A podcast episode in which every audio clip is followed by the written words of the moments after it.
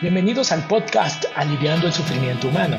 En este podcast hablaremos sobre salud mental, neurociencia, psicoterapia, trauma psicológico y tendremos conversaciones con los héroes alrededor del mundo que están aliviando el sufrimiento humano. Hola, ¿qué tal? Muy buenas tardes. Bienvenidos todos a este episodio de este podcast que se llama Aliviando el Sufrimiento Humano. Y pues bueno, hoy contamos con la dicha de tener una invitada de lujo. Está con nosotros desde Arizona, Ana Gómez. Ustedes la conocen, algunos de ustedes ya han tomado entrenamientos con ella y para muchas personas que eh, están acercándose, muchos terapeutas que apenas están teniendo este acercamiento al mundo del psicotrauma. Pues bueno, quisiera presentarles a Ana. Ana, ella es fundadora y directora del Instituto Colombiano de Psicotraumatología. Ella es colombiana, eh, vive en Estados Unidos desde hace 24 años. Eh, básicamente, Ana fue entrenada directamente por Francine Shapiro en los Estados Unidos como entrenadora de la terapia MDR y ahora es entrenadora de entrenadores del Instituto de MDR Estados Unidos y la Asociación Iberoamericana. Ella también es fundadora y directora del Agate Institute en los Estados Unidos y cuenta con una práctica clínica de, más de 25 años, especializándose en la terapia de MDR con niños, niñas y adolescentes. ¿no? Ella ha sido conferencista y entrenadora en, más de 20 países, entre ellos Canadá, Australia, New Zealand, eh, Japón, Dinamarca, España, Italia, Reino Unido, Argentina, Chile, Brasil, Colombia, Ecuador, Guatemala y Costa Rica. Además, es autora de diversos libros, ¿no? como el EMDR eh, e Therapy, An Adjunct Approach with Children, eh, cómo tratar el trauma complejo, el trauma y la disociación. ¿no? Sus publicaciones abarcan libros, capítulos de artículos sobre la utilización de la terapia MDR con niños y adolescentes con trauma complejo, problemas de vínculo y disociación. Además, es coautora con la doctora Francine Shapiro de un importante artículo sobre la utilización de la terapia MDR con niños. Así es que, pues Ana Gómez está aquí con nosotros. Vamos a, darle una calurosa bienvenida. Ana, gracias por estar, eh, aceptar esta invitación. Oscar, muchísimas gracias por invitarme. Un placer estar aquí contigo. Y bueno, reunirnos nuevamente. No hace mucho que nos vimos en un entrenamiento. Exacto. Encantada de estar acá. Aquí estamos. Oye, Ana, cuéntame, ¿cómo fue que terminaste siendo psicoterapeuta? Mira, Oscar, ese es un, un camino largo, fíjate, porque realmente yo creo que no, no es un evento simplemente el que me llevó a ser terapeuta, pero yo siento que la vida me preparó, ha sido un camino que empecé, yo creo que vine a hacer esto, ¿no? Ah, desde pequeña, o sea, lo que, lo que la vida me entregó, todos los recursos que recibí, las heridas que recibí también en el mundo, eh, de alguna forma crearon, crearon ese espacio para que yo tuviera una mente muy curiosa, ¿no? Eh, también tuve de pequeña experiencias, por ejemplo, mi hermana amaba la filosofía, entonces desde muy pequeña yo empecé a amar la filosofía. Mm. Desde muy joven, eh, recuerdo, por ejemplo, a los 12 años, yo en el, en el colegio, en la escuela, yo creaba grupos de estudio, ¿no? Para estudiar los misterios del universo. Yo recuerdo que el primer, el primer tema que tuvimos fue el Triángulo de las Bermudas. el segundo discutíamos si había vida en otros planetas. Y en el, en el, en el colegio donde yo estaba, en la escuela, ahí tenían en los dos últimos años filosofía. Así que yo era, yo estaba en primera fila, yo leía todo, yo era la primera que levantaba la mano eh, y yo invitaba a esos maestros de filosofía a tertulias. Empecé a hacer tertulias dentro de la escuela, el colegio y fuera. Entonces empezó esa inquietud yo de pequeña, yo quería ser o filósofa o piloto, porque quería volar. Yo, yo, siempre le hablaba a lo que creía yo era em, ese poder más grande, ¿no? Dios. Yo decía, ¿por qué no nos diste alas, no? O sea, creía que, que hubiera sido completa si hubiera tenido alas. Entonces, mi amor por la filosofía eh, me llevó, después de que terminé mis estudios de bachillerato, no sé cómo le llaman en México. Yo quería estudiar filosofía, fíjate, o ser piloto. Pero todos me decían, pero ¿qué vas a hacer como filósofa, no? Yo decía, yo quiero ser una pensadora, ¿no? Pero de eso, ¿qué vas a, ¿cómo vas a vivir de eso, no? Entonces terminé con la psicología y empecé a los 17 años, o sea, le he dedicado una vida entera a esto. Y empecé en, en un programa de, de psicología, ¿no? Y ya después vine a los Estados Unidos y, y, recuerdo que estaba terminando mi maestría cuando oí una maestra que dijo algo sobre terapia MDR, ¿no? Está haciendo mi maestría en, en psicología, Counseling Psychology. Y bueno, ahí continuó mi, mi, mi, labor, ¿sí? O sea, que realmente ha sido una vida, ¿sí me entiendes? Claro. realmente no es algo que ocurrió, un evento, porque eso simplificaría el significado de lo que es un ser psicoterapeuta, ¿no? Pero ha sido todo lo que me ha ocurrido en mi vida que de alguna forma se convirtió en ese camino que me llevó a escoger esta profesión, ¿no? Wow, qué interesante historia, Ana. Oye, ¿y cómo la filosofía te ha ayudado, el, el leer, me imagino, el seguir estudiando filosofía, cómo te ayudó a vislumbrar o a ver o entender justo el mundo psicológico del ser humano? Mm. Bueno, pues en, la filosofía, pues yo buscaba, fíjate, yo buscaba respuestas, ¿no? Las respuestas a cuál, cuál es el propósito de mi existencia. Yo siempre he tenido desde muy joven ese lado existencial, ¿no? ¿Para qué existo? ¿Por qué estoy aquí? ¿No? Que empieza a conectarse realmente con el entendimiento de la naturaleza humana, ¿no? De poder entender cuáles son las diferentes gamas, los diferentes colores de, del humano, ¿no? De, de vivir en este planeta como ser humano. Entonces realmente se conjugan, ¿sí me entiendes? Claro termina uno también siendo pensador, ¿no? Yo pensaba el otro día, yo de joven quería ser pensadora y creo que realmente sin saberlo ya lo era, ¿no? Estaba siempre pensando, ¿no? Eh, evaluando, buscando, siempre he buscado, buscar, buscar, ¿cuál es la verdad? Porque existo aquí, ¿no? Claro. Oye, y que inclusive pues esta dimensión existencialista yo creo que es muy importante, específicamente en el trabajo que ahora haces, ¿no? Que es el tema de la psicotraumatología, ¿no? Eh, como eh, tener una, no sé cómo lo digas tú, pero como un sustento espiritual, una fuerza interior que a veces nos ayuda a, a simple y sencillamente ayudar al paciente, ¿no? Eh, eh, sobre todo en el contexto de que a veces los pacientes que, atiendes o que atienden los psicotraumatólogos, pues vienen de vivencias muy difíciles, muy duras, ¿no? Que a veces uno dice, híjole, ningún ser humano debería atravesar esto. Sí, sí, mira, yo he tenido niños y niñas de 5 o 6 años que yo digo, wow, en 5 años este pequeño ha experimentado el trauma que muchos de nosotros no hemos experimentado en una vida, ¿no? Sin embargo, la introspección, por ejemplo, esa tendencia que he tenido toda una vida y con la, con la filosofía, ¿no? Esa, esa parte introspectiva de, de, de, utilizar los libros, pero sobre todo también entrar al yo, porque de donde he salido más transformada, entendiendo un poco más las profundidades de la naturaleza humana es a través de los viajes hacia, hacia mí misma, ¿no? Mm. los viajes hacia mis propios rincones oscuros. Em, el poder um, estar muy presente con, con, lo que existe dentro de ti, ¿no?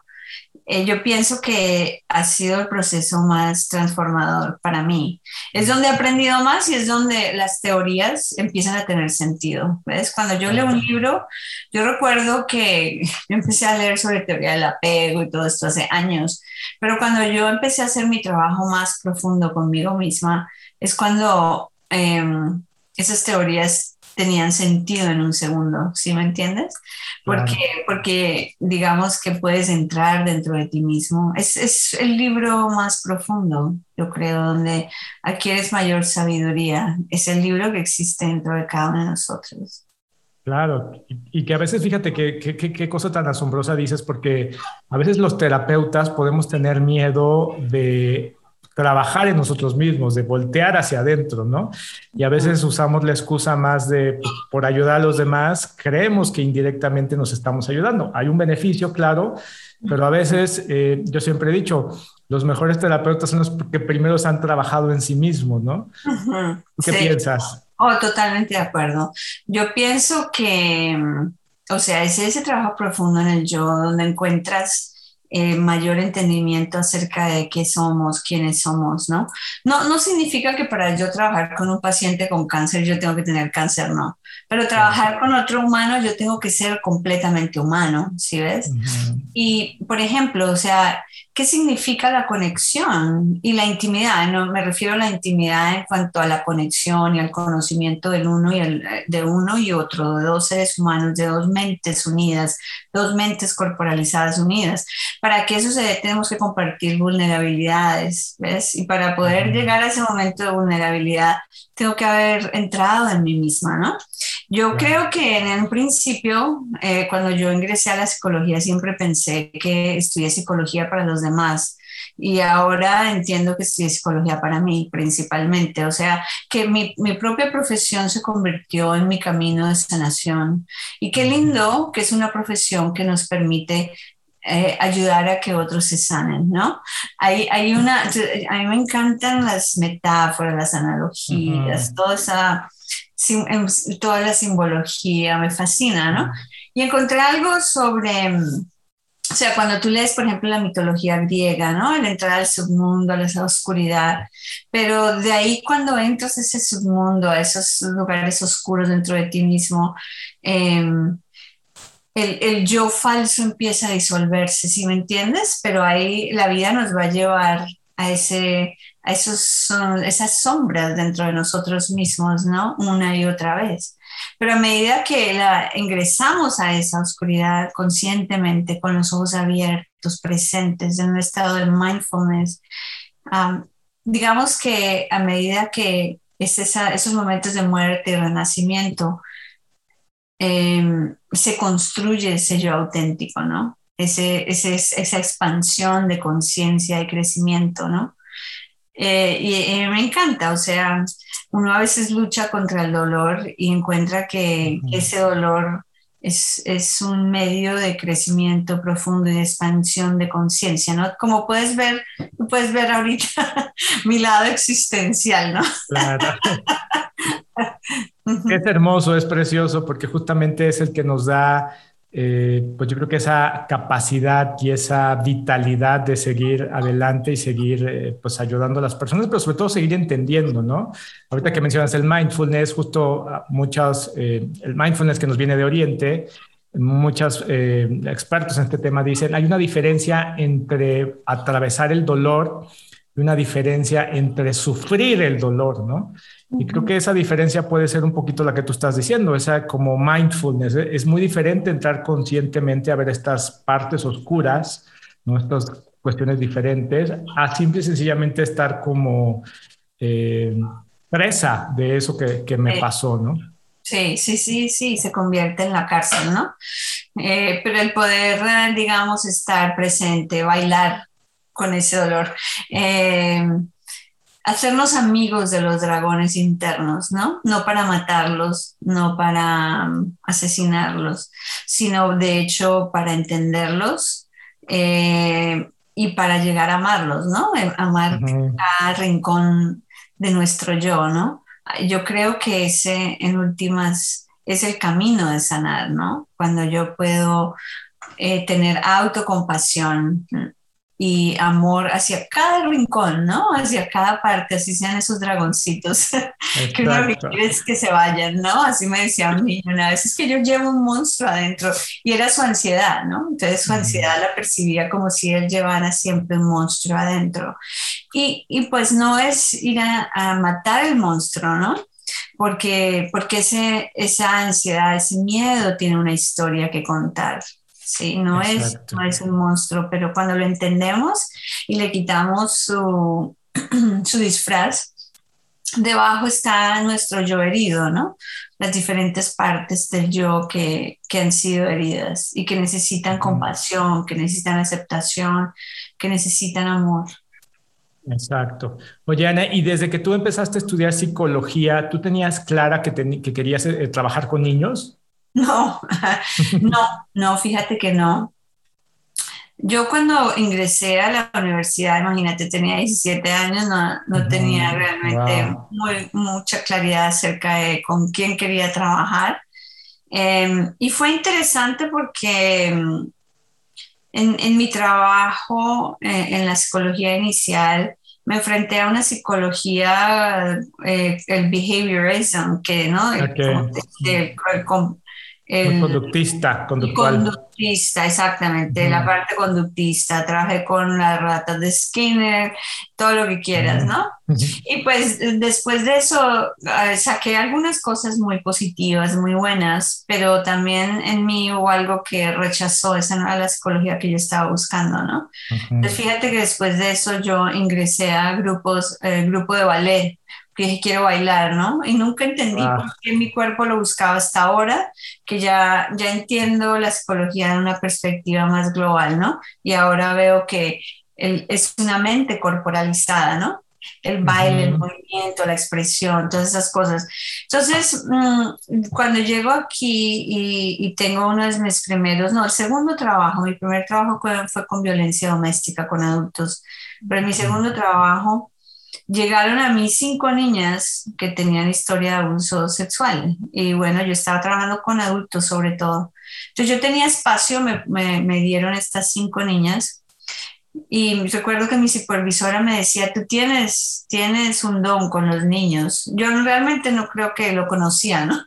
Eh, entonces me empezaban a mandar más niños y más niños y más niños. Y yo recuerdo que antes de que eso ocurriera, mm, yo tuve un sueño eh, yo, de hecho, mis, eh, toda mi vida estaba muy cercana a mis sueños, ¿no? No, no tengo el entrenamiento para hacer todo esto, pero eh, mis sueños siempre son muy, tienen historias muy vividas, muy claras, mensajes, ¿no?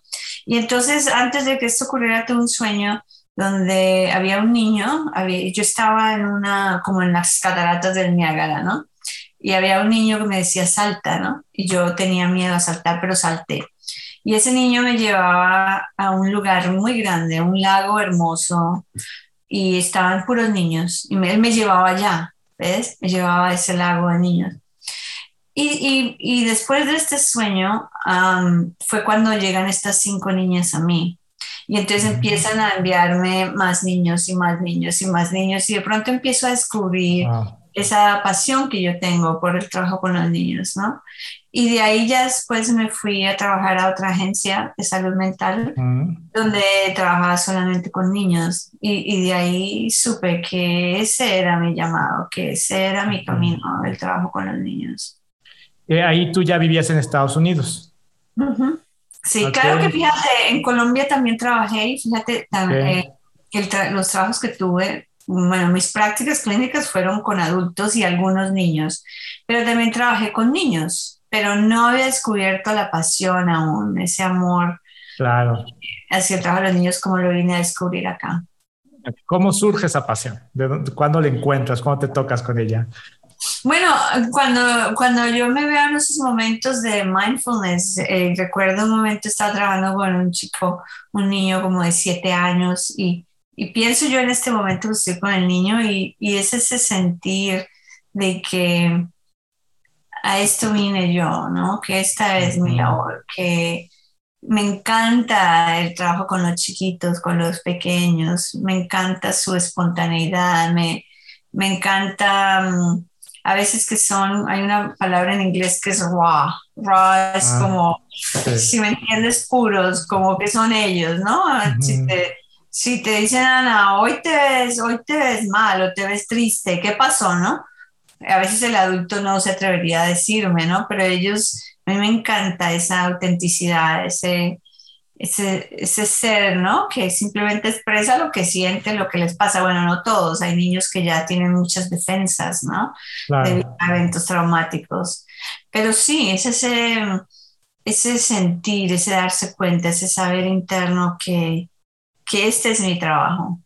Claro. Que aquí no quisiera estar en ningún otro lado, que no imagino hacer otro trabajo que este. Claro, que es ese convencimiento que, yo creo que yo creo que es un drama que una persona en la vida no descubra como a esto vine, ¿no? Como este convencimiento, tú lo dices, ¿no? Como corporal de, de, que puedo yo decir, esto es lo que me gusta, esto es lo que tengo que, que, que hacer, ¿no? Sí, sabes que sí, yo lo he visto como un regalo. Yo siento que en esta vida eh, la psicología para mí ha sido un regalo inmenso y el, y el saber desde muy joven que esto es lo que quería, ¿no?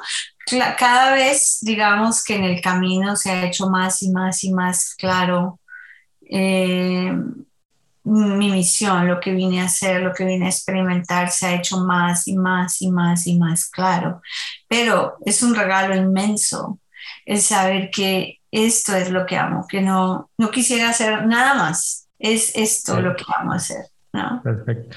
Entonces nos contabas que terminando o alrededor de la maestría, tú escuchaste por primera vez sobre la terapia MDR. Cuéntanos, ¿cómo fue cuando tú eh, escuchaste de eso, tomaste tu primer entrenamiento? ¿Cómo fue esa historia? bueno, pues una de mis profesoras estaba hablando, estaba hablando sobre trauma y dijo que había algo que involucraba movimientos oculares. Y yo te digo, yo sentí dentro de mí un clic, como que eh, eh, es difícil de expresarlo, ¿no? Yo llegué a mi casa ese día, inmediatamente me dirigí al computador y empecé a buscar y encontré el Instituto MDR. Inmediatamente llamé y dije, quiero tomar el curso, inmediatamente me registré y tomé el nivel 1 eh, y después de eso, al mes, el nivel 2 de la terapia. ¿Eso hace cuánto tiempo fue? Eso va a ser en enero, va a ser, va a ser 22 años. Wow. 22 años. Increíble cómo pasa el tiempo. Sí, increíble. Me hace sentir de edad ya. No, para nada. Oye, ¿y te acuerdas cómo fue ese? Eh, porque me decías que mucha de tu formación básica era como muy conductista, ¿no? ¿Cómo fue ese, ese encontrar? Porque para muchos terapeutas cuando toman su entrenamiento en MDR, como que el paradigma clínico es muy diferente, ¿no? Lo que están muy habituados y lamentablemente, no lamentablemente, pero sí lo que la psicología en general parecería que está en un universo muy diferente a lo que pues, los descubrimientos de neurociencia hoy, hoy tenemos y mucho lo que hace MDR. Hay como un choque clínico. ¿Para ti cómo fue eso? Bueno, fíjate que para mí fue muy diferente. Para mí es como, um, para mí fue reencontrar lo que yo había buscado. ¿sí? Porque dentro de mí el conductismo eh, nunca me llenó ni nunca sentí que era mi espacio. Y lo digo con el mayor de los respetos, ¿no? Eh, cada uno encuentra su espacio. Es como cuando tú encuentras tu hogar y dices, este es mi hogar, ¿no? O este es mi país, o este es el lugar donde quiero vivir, o estos son los zapatos que me, que me, que me quedan bien, ¿no? Como cuando termines un par de zapatos y te dices, estos son los voy a comprar, ¿no?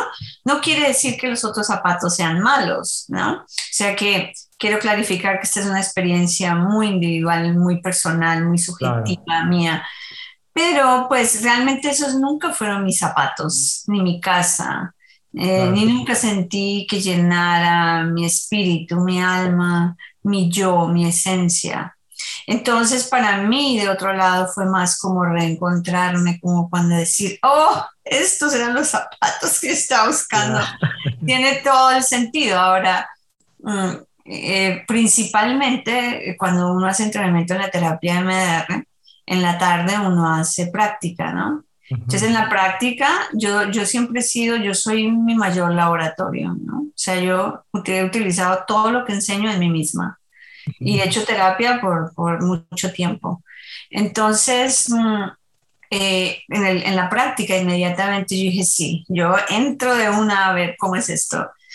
Y, me di cuenta que aquí había algo, ¿no? Porque inmediatamente tocó eh, puntos profundos en mí. Entonces yo me dije a mí misma, aquí hay algo, es, esto tiene sentido. Y empecé a, a, indagar mucho más, a estudiar, a utilizarlo, ¿no? Pero fíjate, cuando yo me entrené en la terapia de MDR ni siquiera era un abordaje como tal terapéutico, pero era visto como una técnica que se podía incorporar dentro de cualquier otro abordaje terapéutico, o sea que tenía una visión mucho más limitada, tenía estudios más limitados, ¿no?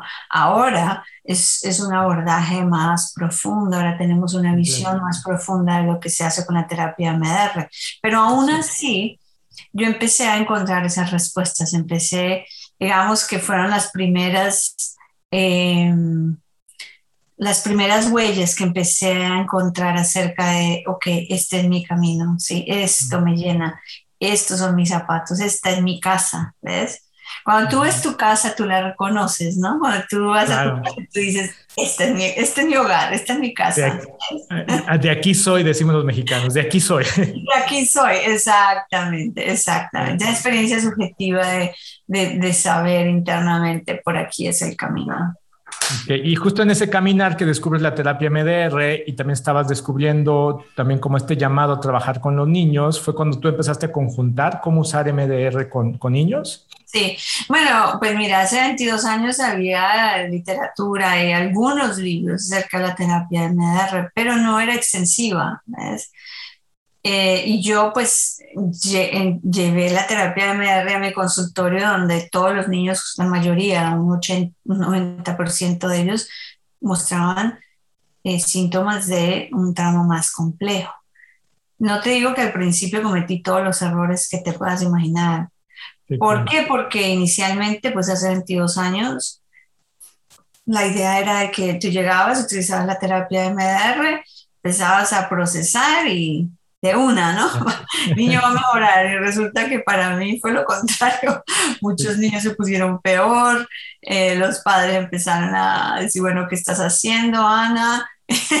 Entonces, en ese, en ese, en ese en medio de ese huracán, yo tratando de, de, de pensar, bueno, ¿qué, ¿qué, está pasando? Porque eh, yo sé que aquí este es un regalo grande, yo sé que esto funciona, pero ¿por qué no está funcionando, no?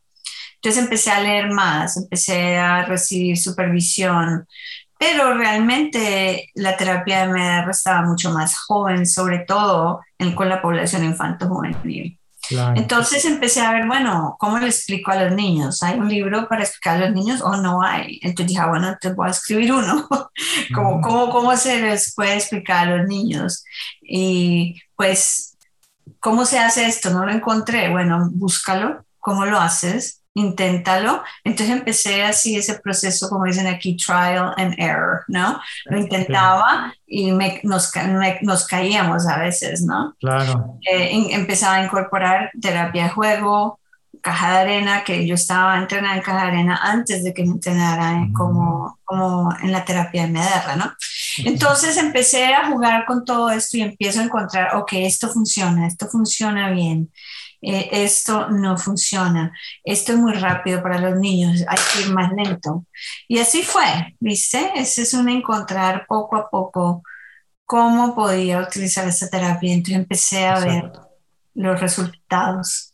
Y de cierta forma, pues a ti te tocó la, te tocó eh, eh, que en este estadio de tu vida también te tocó conocer a, la creadora del MDR, que fue Francine Shapiro, ¿no? Y, que justamente el, desarrollar estos protocolos para trabajo con niños, eh, algún momento tuviste alguna manera, creaste un artículo junto con ella, ¿no? ¿Qué, qué, qué, qué es lo que más recuerdas de que Francine te decía sobre este trabajo con niños? bueno, mira, yo, eh, Francine Shapiro fue un regalo maravilloso en mi vida, ¿no? Una mentora, una maestra fantástica. Y bueno, yo soy una persona muy curiosa, así que yo recuerdo, yo le mandaba emails con preguntas, no le decía, Francine, qué pena. Yo hice esto con mi madre también, yo la volvía loca con preguntas. Entonces me, dice, me decía, Francine, no te preocupes, yo hice lo mismo. Si tienes preguntas, adelante, ¿no?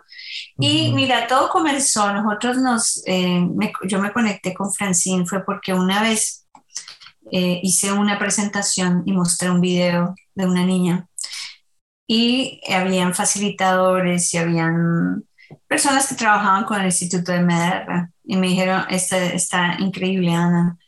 Eh, Francine tiene que saber de esto. Entonces llegó a, ojos, a oídos de Francine. Y entonces Francine me dice, quisiera ver el video. Entonces yo le envié el video me pidió, me dijo, ¿puedo mostrarlo en mis presentaciones? Yo le dije, pues imagínate, Francine, yo quiero mostrar tu video. Claro, Francine, por supuesto, le pedí permiso a los padres, a la niña, etc. Entonces así comenzó ese diálogo, ¿no? Y después de que yo eh, empecé a escribir el libro, entonces yo le pedí a Francine que si podía leerlo y darme retroalimentación, lo cual hizo, ¿no? Entonces teníamos conversaciones, o sea, ella fue una mujer increíble, apoyaba a toda la persona que quisiera ayudar a la humanidad a avanzar la terapia de MDR, ella estaba ahí, ¿no? O sea que cuando yo estaba, por ejemplo, integrando, en, mi libro hay tres capítulos de integración, integración con terapias somáticas, entonces yo estaba trabajando con Pat Ogden, em, yo me interné hace más o menos 12 años en la terapia sensoriomotriz, que también tuvo un impacto grandísimo en mí, ¿no?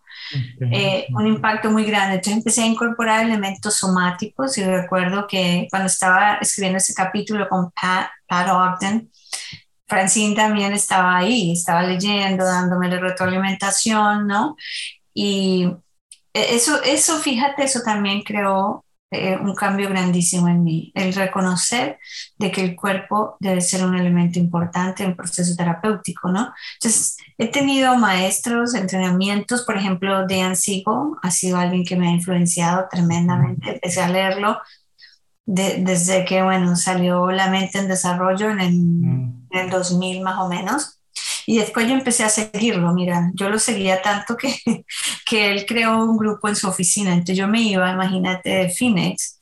Yo tomaba un avión en la mañana que duraba una hora. Después yo manejaba dos horas a la oficina de Dan Siegel porque el tráfico en Los Ángeles es terrible. Y, iba a esa discusión por hora y media, dos horas, y otra vez manejé dos horas al aeropuerto y una hora Hasta que, bueno, ya me cansé y dije, yo mejor lo voy a leer, ¿no? Pero fíjate que, o sea, Francine Shapiro definitivamente ha sido la persona que más me ha influenciado, pero hay muchas otras también que de alguna forma han contribuido a, a todo el trabajo que yo hago ahorita con los niños, ¿no? Claro. Y entonces, ¿cuál dirías tú que es el legado más grande que te dejó eh, eh, Francine Shapiro en, ti? Bueno, ella me dejó muchísimas, muchísimas cosas, ¿no? Ella me, ella dejó, era, era una mujer, una mujer de una mente supremamente brillante. Me, mm, me mostró lo que es tener courage, o sea, tener no coraje como ira, sino valentía. Como valentía. Una mujer supremamente valiente, porque en un principio a ella la atacaron mucho, ¿no? Porque se me ¿qué es? Es raro. Eh, el ser un testigo cercano de su valentía, ¿no? De, como dicen en Colombia, echada para adelante. O sea, una mujer. ¿Cómo le explicas tú ahora a los terapeutas que no, que, que, no conocen, que no saben qué es el MDR? ¿Cómo se los explicas de una manera para que lo, lo entiendan? Sí, bueno, primero que todo, eh, y, Shapiro decía esto, ¿no? Si, si, en este momento ya pudiera cambiarle el nombre, eso dijo hace muchos años, o llamar a terapia de reprocesamiento, ¿no? Claro. Pero es, hay ciertos nombres que ya se quedan y, bueno, así los conocemos. Pero yo diría que esta es eh, una terapia que, primero que todo, eh, nos ayuda a entender que de alguna forma vemos el presente a través de los lentes del pasado. Es una de las, digamos, em, de lo que Shapiro dijo, que siempre se quedó dentro de mí.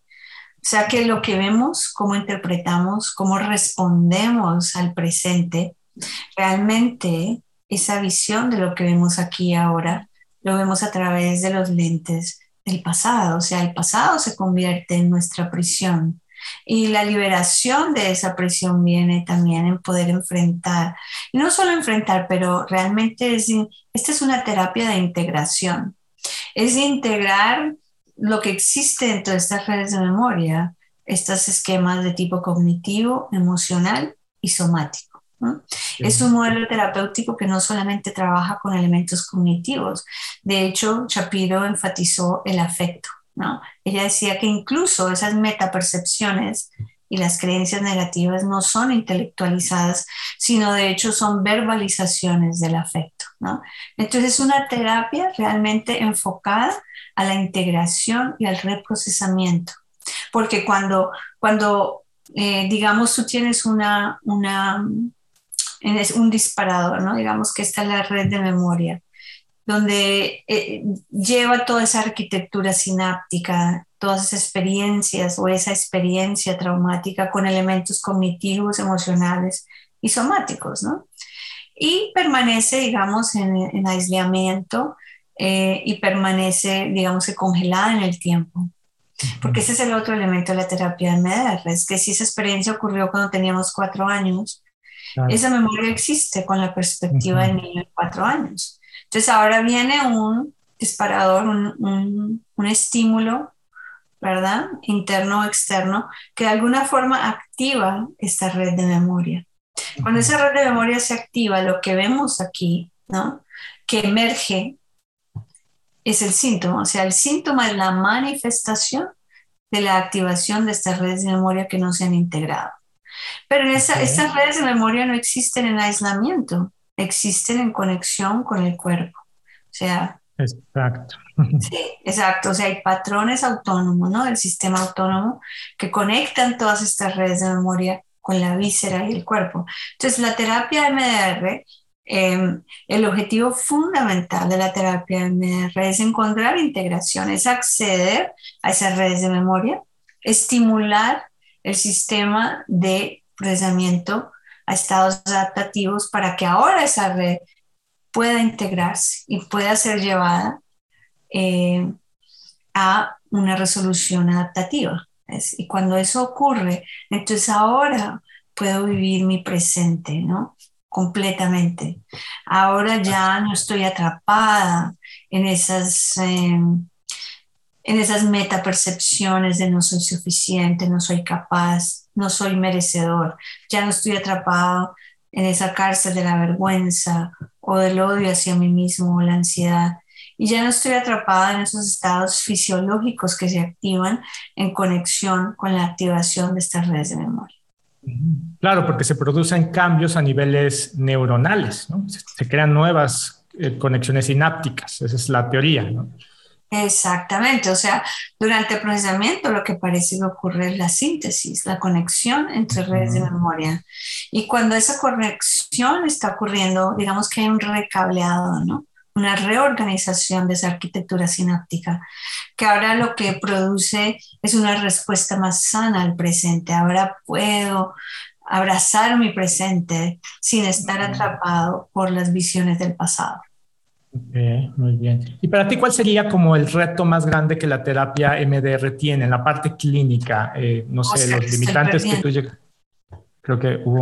Hola, hola. Hola, sí, ya, ya, te oigo, ya te oigo. Para ti, ¿cuál sería como el reto clínico que enfrenta la terapia MDR? ¿no? Eh, si bien es muy efectiva para muchos eh, tipos de trauma, eh, para ti, ¿cuál sería como el, campo a desarrollar, ah, como la frontera clínica donde hay que ir con curiosidad?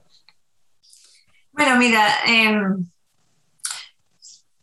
todos hemos crecido, o sea, yo he crecido con la terapia MDR como persona y como clínico, pero todo abordaje continúa creciendo, ¿no? Y la terapia MDR va a continuar creciendo con nosotros, porque de lo contrario se estancan los, los, todos estos abordajes terapéuticos. Mira la historia del psicoanálisis, ha seguido creciendo. Imagínate si nos quedamos solo con lo que Freud nos dio. O sea, este legado que Shapiro nos ha dado, vamos a continuar expandiéndolo. Y yo diría que sobre todo en la utilización de la terapia MDR con poblaciones más complejas, por ejemplo. Entender, estamos entendiendo un poco más ¿Cómo utilizaríamos, por ejemplo, la terapia MR con trauma complejo, con trauma de desarrollo?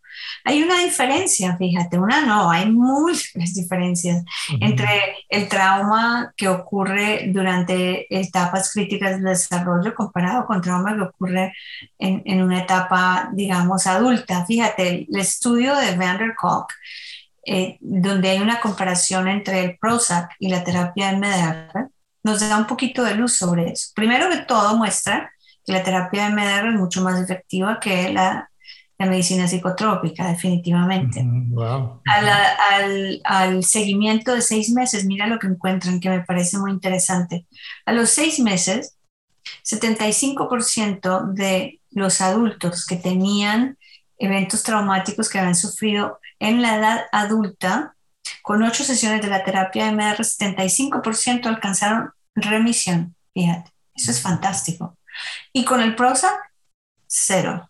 ¿Viste? O sea, se les quita el Prozac y ya, se acabó. En cambio, con la terapia MR, 75% han alcanzado remisión. Sin embargo, solo el 33% de, las, de los adultos que habían sufrido trauma en la niñez alcanzaron remisión. Ahora, no quiere decir que la terapia MR no sea efectiva, no. Lo que pasa es que uno son ocho sesiones. Dos, estamos, no solamente la idea ahora con las investigaciones, creo yo, es el mostrar que la terapia MR es efectiva, eso ya lo sabemos. Lo que tenemos que ver es cómo es más efectiva con diferentes poblaciones. ¿Viste? Ahí está el reto, ahí está el trabajo que todos tenemos que seguir haciendo. Ese es un poquito entonces como la pista clínica eh, en donde podríamos decir MDR no es tan efectivo con estos eh, pacientes, con estos eh, pues, diagnósticos en donde ha, habido mucho trauma en el desarrollo de, de niños, niños y adolescentes, ¿es así? Sí. Bueno, y yo lo que yo veo en la práctica clínica es que la terapia MR sí es efectiva con esta población. Lo que pasa es que hay que ver es cómo, ¿viste? O sea, cómo vamos a utilizar la terapia MR. Eh, ocho sesiones, muy probablemente las que utilizaron en este estudio, pues no van a ser suficientes para alguien que ha tenido cronicidad, que ha experimentado estados crónicos de miedo, que ha experimentado trauma en etapas críticas del desarrollo, ¿viste? Entonces, lo que tenemos que ver es cómo, ¿no? Una de mis propuestas ha sido que, por ejemplo, con niños y niñas con población infanto-juvenil, es el modelo multimodal en la terapia MDR. Fíjate, la terapia MDR tiene una estructura maravillosa, ¿sí? Que guía al terapeuta. Y en esa estructura, esa estructura puede, se podemos incorporar, por ejemplo, trabajo sistémico. O sea, con los niños, la pregunta es, ¿Los problemas de los niños son individuales o son sistémicos? Claro. si son sistémicos en su mayoría o individuales y sistémicos, ¿cómo podemos dentro de las ocho fases de la terapia de MDR incorporar ese abordaje sistémico? Englobarlo, ¿ok? Y, entonces este cómo justamente viene con esto que estás tú diciendo, este abordaje multimodal. Aparte del enfoque sistémico, ¿qué otros eh, modos o qué otras maneras tú incorporas? Bueno, mira, es, realmente eh, mi propuesta es la siguiente. ¿Estamos llevando al niño a la terapia MDR o estamos llevando a la terapia MDR al niño? Son mm. diferentes, ¿viste? si vamos a llevar al niño a la terapia MDR, vamos a hacer que el niño encaje en pasos procedimentales de la terapia MDR. O si vamos a llevar la terapia MDR al niño, vamos a hacer que la terapia MDR encaje con las cualidades individuales de de cada niño y sistémicas, ¿no? Que tiene en su medio ambiente. Basado en eso, tenemos que de alguna forma hacerle honor a esa etapa de desarrollo del niño, a su mundo mágico, a lo que el niño hace, el juego, por ejemplo. El juego es el vehículo de, transporte de, de, todos estos pasos procedimentales de la terapia de MDR, porque el juego es el lenguaje nativo del niño. Entonces, en un abordaje multimodal vamos a incorporar terapia de juego, vamos a incorporar caja de arena, vamos a incorporar em, estrategias neuromoduladoras para algunos de los niños. O sea, lo que se trata aquí no es de que una talla le sirve a todos, ¿viste? Porque sería negar eh, las diferencias individuales que tenemos. En ese abordaje multimodal también incorporamos em, eh, estrategias de, por ejemplo, terapia cuando vamos a trabajar en conjunto y vamos a poder instalar recursos de tipo diádico.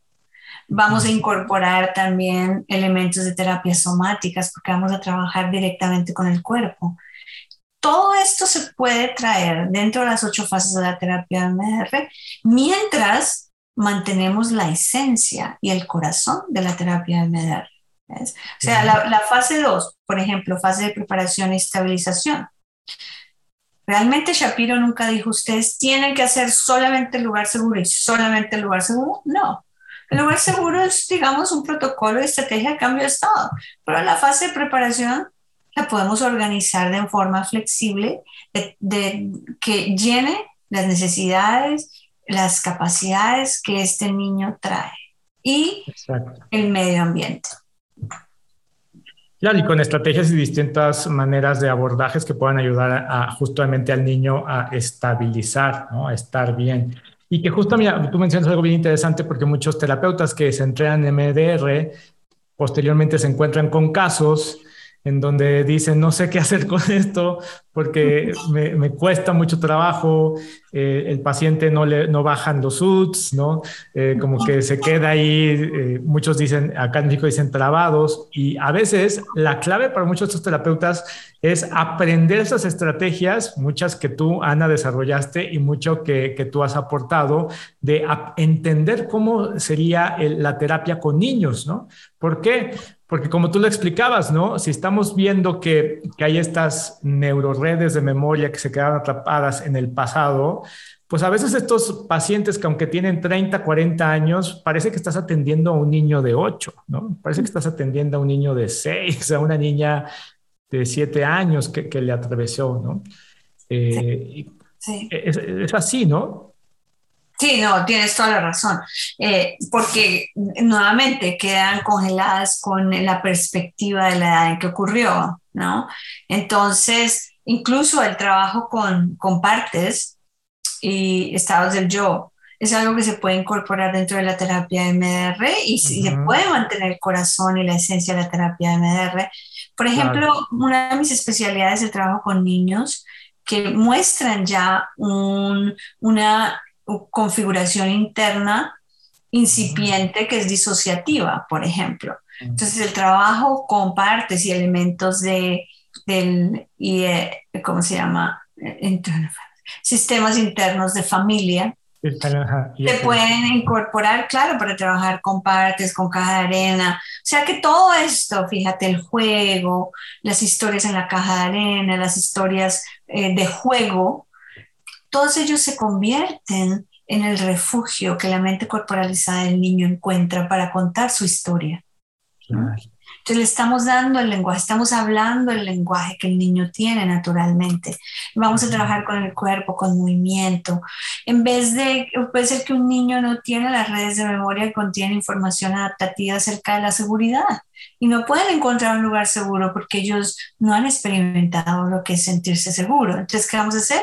Bueno, vamos a trabajar con eh, recursos que trabajan para neuromodular, ¿no? Puede ser temperatura, puede ser calor, frío, pueden ser estrategias que eh, activan ese nervio vago, ¿no? El sistema ventral vagal, como cantar, tararear, el contacto físico si el niño lo puede tolerar, ¿no? Entonces, de alguna forma, podemos organizar las ocho fases de la terapia MDR de tal forma que realmente ayuda al niño, se encuentra con el niño donde el niño está, ¿ves? Y además, también podemos identificar cuando el niño está listo y tiene las capacidades para poder ingresar a esas neuroredes. Porque ese es uno de los problemas también. Es que estamos ingresando a las neuroredes donde el niño tiene que enfrentar y acceder a elementos de la memoria que el niño todavía no tiene la capacidad para tolerar. Entonces, eso también es lo que está pasando, ¿no? El ritmo en el que utilizamos la terapia de MDR, cuando ingresamos a la neurored para empezar a procesarla, es fundamental, ¿sí? O sea, que la capacidad del clínico de mentalizar, de tener la mente en mente del niño es fundamental, ¿viste? O sea, ese, ese ritmo que, también es congruente y que también ayuda a sanar, ¿viste? Porque un terapeuta que es siempre incongruente, que no está sincronizado, que no hay esa coherencia compartida, eso también va a influir. Shapiro decía, la terapia MDR es tan buena como las manos que la hacen. Wow, qué buena frase, qué buena frase. Y, fíjate, es, muy interesante porque entonces estamos hablando de no solo aprender MDR, aprender terapia sensoriomotriz, aprender IFS. Eh, hace ratito mencionabas al doctor Daniel Siegel, la, neurobiología interpersonal, que nos da un marco eh, teórico extraordinario para aplicarlo a la parte terapéutica, entender terapia polivagal. Pero esa es una palabra clave que me gustó mucho, refugio, ¿no? Como la terapia tiene que ser ese refugio para el niño y no solamente el consultorio, sino yo diría el corazón del terapeuta tiene que estar sintonizado para poder hacer ese refugio de mi paciente, ¿no? Que le tocó vivir momentos o situaciones traumatizantes, traumáticas y que si no hay ese espacio, ¿no? Como si, si, el terapeuta está más preocupado por leer el protocolo porque no se salte ni una coma, entonces puede haber, digo, que tiene un sentido, claro, lo entiendo, pero puede es ahí donde justamente empiezan a surgir las diferencias. ¿Tú qué más le recomiendas a los terapeutas eh, que, han recién tomado un entrenamiento MDR, que están introduciéndose? Bueno, yo pienso que es entender en, profundidad ¿no? este modelo, que realmente con niños con trauma único, un, evento traumático, las investigaciones muestran consistentemente que se necesitan muy pocas sesiones, que se necesitan poca preparación y que puedes hacer una terapia MDR y pasos procedimentales, digamos, muy directos en forma lineal, ¿no? Y, y vas a, se va a tener mucho éxito, pero ya cuando empiezas a trabajar con otras poblaciones, pues es necesario que, yo, yo pienso que el terapeuta eh, MDR y terapeuta de muchos abordajes, en el momento en que nos volvemos técnicos, se pierde el arte y la esencia de la psicoterapia, ¿ves? Porque no es simplemente utilizar una técnica, ¿ves? Utilizar la terapia MDR como una técnica, pero es utilizar la terapia MDR como un abordaje comprensivo, ¿ves? Que también que requiere que entiendas lo que es el vínculo, el apego, la regulación. Eso es importante. De otro lado, no solamente es leer libros, pero es conocerse uno mismo. Porque uno puede leer 50 mil libros y, de todos modos vive como psicoterapeuta muy asincrónico, ¿no? Te doy un pequeño ejemplo si, si hay tiempo. Sí, claro, claro. Por ejemplo, el terapeuta con tendencias hacia la preocupación, si utilizamos un término de la entrevista de apego para adultos, que por sus experiencias de niño o de niña, ¿no? Eh, hace que siempre tenga mucha preocupación hacia todo lo que tenga que ver con el apego al vínculo. Este es un terapeuta, por ejemplo, que va a tener la tendencia a rescatar, ¿sí? Y es una tendencia que generalmente está en memoria procedimental, lo cual significa que no somos muy conscientes de ella, ¿no? Entonces puede ser un terapeuta que siempre está rescatando y siempre está haciendo demasiado, lo que hace que de alguna forma impacta el proceso terapéutico o el, terapeuta que es emocionalmente distante, ¿ves? Eh, eso también va a impactar. O sea, ¿quiénes somos nosotros? O sea, las manos que hacen la terapia de MDR o cualquier abordaje terapéutico va a afectar el proceso también, la relación. O sea, yo he conocido, em, y yo misma recuerdo años atrás, y yo decía, bueno, yo estoy haciendo todo exactamente, era una técnica, una técnica era yo. Y, y ahora entiendo la diferencia entre aplicar una técnica y utilizar un abordaje terapéutico, porque también requiere del mindfulness, mentalización del terapeuta. ¿Ves? Y eso, la mentalización no lo consigues en, en las conferencias ni en los libros, lo consigues entrando dentro de ti. ¿Ves? Entonces, yo les digo a los terapeutas, no solamente estudien los libros, asistan a conferencias, pero hagan un viaje dentro de ustedes mismos, ¿no? Hay mucho que aprender. Y cuando entras, de repente todas las teorías que has leído tienen sentido. Las entiendes a nivel profundo. Y a veces sin teoría, tú estás enfrente de otro ser humano, ¿ves? Y puedes conectarte, puedes entenderlo, puedes tener la mente, el niño en mente y responder más contingentemente, terapéuticamente en ese momento a lo que el niño necesita, ¿no? Qué hermoso, qué hermoso. Sí, yo a veces le digo a los terapeutas, la mejor manera de aprender MDR es ve tú y haz terapia MDR, ¿no? Ve con el terapeuta y atrévete a enfrentar esas situaciones difíciles, esos dragones, ver esos dragones, ¿no? Mira, sí, Sí, Oscar, yo te iba a decir, tienes toda la razón. yo considero que un terapeuta de MDR debe recibir terapia en MDR. Yo siento que cualquier terapeuta, mira, en, en, mi maestría, una de mis maestras más amadas me dijo una, nos preguntó una vez, ¿ustedes irían a un psicólogo que nunca ha ido a terapia? Y yo me quedé pensando mucho en eso. Nunca nos dijo la respuesta, pero yo fui a ella y le pregunté. ella me dijo, yo no iría a un terapeuta que no haya hecho su propia terapia. Y ahora la entiendo, si me entiendes, porque sin el trabajo interno, eso también va a impactar cualquier modelo que estés utilizando. O sea, el trabajo nuestro hay que hacerlo. Exacto, e, es lo que da como esa experiencia, ese conocer, ese conocer profundo, ¿no? Que viene, que emana desde el ser, desde el corazón, diría Richard Schwartz, desde el self, ¿no? Ahí surge. Exactamente. Oye, Ana, se nos está acabando el tiempo. Eh, quisiera hacerte dos últimas preguntas. ¿Qué, cuéntanos, ¿qué estás haciendo ahora? ¿Hacia dónde está dirigida tu curiosidad? yo te veo que siempre estás creando, creas cursos, creas masterclasses, creas talleres, haces entrenamientos por todos lados. ¿Qué estás haciendo ahora?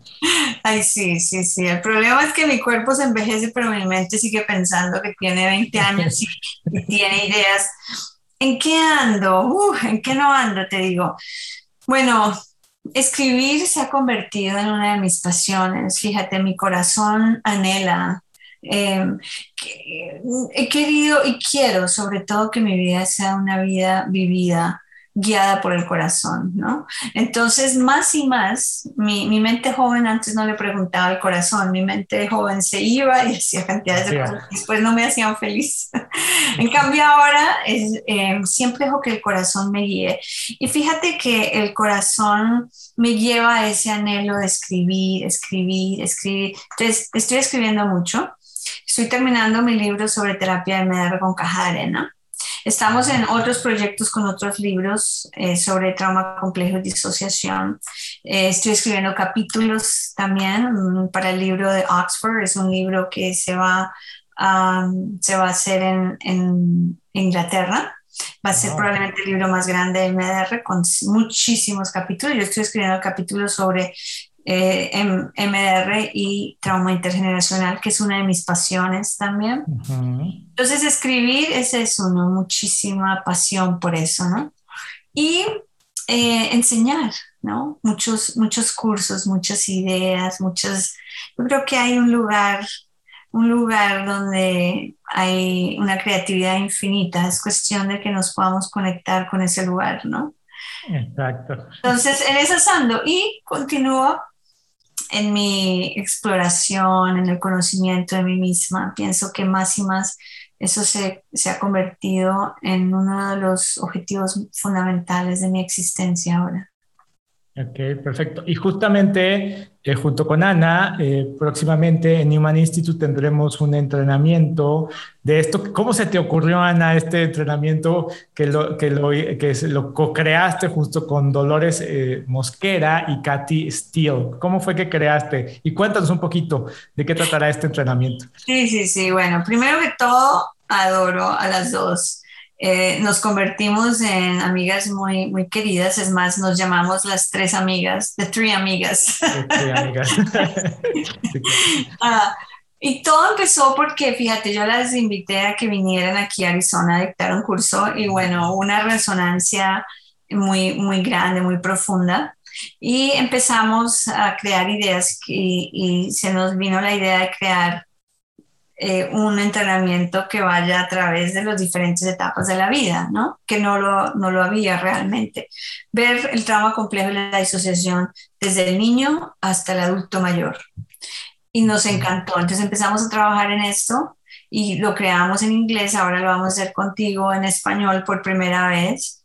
Y ha sido producto de, de tiempo, de trabajo conjunto, ¿no? Ya dictamos todo esto en inglés y encontramos que a medida que dictamos estos, cursos hay una resonancia muy grande entre nosotras, ¿no? Realmente son profesionales maravillosas de una, un recorrido muy, muy grande. Todas ellas han dedicado ellas una vida entera al trabajo con trauma, trauma complejo y disociación. Entonces yo he aprendido muchísimo al lado de ellas y, y yo creo que, bueno, todos los que asistan van a aprender muchísimo. Son son mujeres muy sabias, muy conocedoras del trabajo con trauma complejo y disociación. Además que, mira, una de las cosas que yo veo en este entrenamiento que se, que se va a dar por primera vez en español contigo, con el Instituto Newman, es que le permite al terapeuta poder ver todas las fases del ser humano, desde el niño hasta, hasta el adulto mayor. Así no trabajemos con niños, es importante ver cómo empezaron estos adultos, Eh, así no trabajemos con el adulto mayor, podemos ver hacia dónde van estos niños. Entonces nos da una perspectiva global de la teoría y de la práctica de, esta, de, la parte clínica con esta población. En adición a esto, pues se tiene una cobertura amplia, no estamos trabajando solo con un abordaje, a pesar de que ciertamente todas tres estamos entrenadas en la terapia MDR y Dolores eh, especialmente yo soy muy activas en la terapia de MDR. Entonces es una perspectiva global acerca de cómo podemos trabajar con la población que sufre trauma complejo y disociación de una perspectiva amplia. Así que pienso que es un entrenamiento con mucha profundidad, con mucha información y además con muchas estrategias para que se puedan utilizar inmediatamente. O sea, lo tiene todo. ¿no? Exacto. Wow, pues, pues qué, qué, gran fortuna que podamos contar con, con, esto, con esta sabiduría de las tres amigas. Entonces, vamos a poder eh, pues, aprender un poco de eso, de, de, su, de su experiencia, de su saber, de sus momentos, de sus vivencias y sobre todo pues, de la práctica clínica que es tan necesario. Pues muchas gracias, Ana. Gracias por uh, permitirnos aunque sea por un momentito, que, que nos hayas abierto un poco eh, un espacio de tu vida, de tu corazón, de entender a tu mundo, de entrar ahí un poquito a tu consultorio y que podamos este, pues aprender mucho más de ti. Eh, gracias, Ana. ¿Algo que quisieras compartirnos, una metáfora, algo que te gustaría dejar a las personas? Oh, oh, una metáfora. no se me ocurre en este momento. Lo único que quiero decir, eh, Oscar, es, bueno, muchas gracias por invitarme, por darme este espacio, pero también dar este espacio a la terapia de MDR, dar este espacio a los niños, ¿no? Que muy frecuentemente son tan marginalizados. Eh, y, y, el que le estés dando este espacio importante para poder hablar sobre ellos y sobre la terapia MDR, bueno, estoy eh, mi corazón está lleno de gratitud por tu invitación y por este tiempo de poder conversar. Me encanta, me encanta.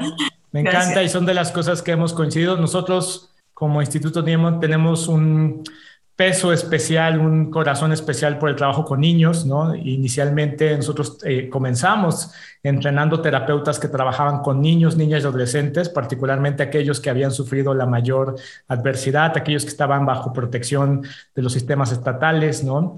Eh, y que justamente no había ningún tipo de respuesta acertada hacia ellos. Y ahí fue cuando empezamos a a, buscar, eh, pues entrenar a estos terapeutas, a buscar eh, darles, equiparlos para que pudieran ayudar a estos niños, ¿no? Aliviar el sufrimiento de, de, los niños, niñas, adolescentes, puesto que nosotros decíamos, si la vida ya ha sido muy injusta con ellos, pues lo, lo, mínimo que merecemos darles como sociedad es darles una herramienta que les dé esperanza de vida, que les dé un futuro mejor, que erradique por completo este sufrimiento que han tenido que estar inmersos, ¿no? Y, pues creo que eso es lo que tú has podido hacer con tu trabajo, Ana. Oye, qué lindo eso, de verdad que eh, te felicito por la labor que tú estás realizando por los niños y las niñas ¿no? en México y de varias, muchas partes del mundo, porque en realidad, fíjate, o sea, ahí es donde las sociedades se diseñan. El futuro de nuestra humanidad está en, en, los niños, en lo que le estamos dando a los niños. Entonces, como comunidad tenemos que creer ese, crear ese espacio de sanación. Fíjate que lo que vemos ahorita, fíjate que el, o sea, la relación que tenemos con nosotros mismos y la relación con todo lo que existe está eh, impactada por el trauma. O sea, mira lo que vemos en la relación con nuestro planeta, con los animales, con los niños, con las personas más vulnerables, ¿no? Tiene que ver con lo que llevamos dentro. O sea, no solamente es arreglarlo aquí afuera, es acá donde tenemos que llegar. Y cuando llegamos a, este, a este lugar sagrado y podemos sanar, estos niños van a recibir desde el principio lo que necesitaban. ¿viste? La naturaleza quería que recibiéramos esa conexión, seguridad, amor, resonancia, homeostasis, ¿no? Pero se rompe precisamente por esa transmisión intergeneracional de esas heridas, del dolor. Entonces, si podemos trabajar y dedicar el tiempo, la energía para ayudar a para que, que los niños reciban lo que necesitan, vamos a tener un mundo muy distinto, vamos a tener un planeta diferente. Vamos a tener una relación distinta con nosotros mismos y con todo lo que existe fuera de nosotros, con los demás, con el planeta, con los animales y con todo lo que existe a nuestro alrededor, ¿no? O sea que esta es la forma de empezar realmente a cambiar el mundo, ¿no? Cambiamos el mundo un niño a la vez. Un niño a la vez, un niño a la vez, un niño a la vez. Muchas gracias, Ana. Y pues a todos los que están escuchando o viendo este podcast, pues les invitamos a que se sumen a aliviar el sufrimiento humano. Y como dice Ana, una manera de aliviar es, es bailar con el sufrimiento, ¿no? Bailar, bailar salsa con el sufrimiento, diría. Bueno, mira, ahí lo decir, me encanta el baile, eso sí. Soy colombiana, así que en Colombia nosotros bailamos por todo, bailamos por el cumpleaños, por la Navidad, por porque el tío recibió trabajo, bailamos. Entonces sí, hay que, hay que bailar, hay que bailar con esos dragones internos. Así es. Muchas gracias a todos, gracias Ana, te mandamos un besote y un abrazo hasta tu ciudad. Muchas gracias, nos vemos, hasta luego. Adiós.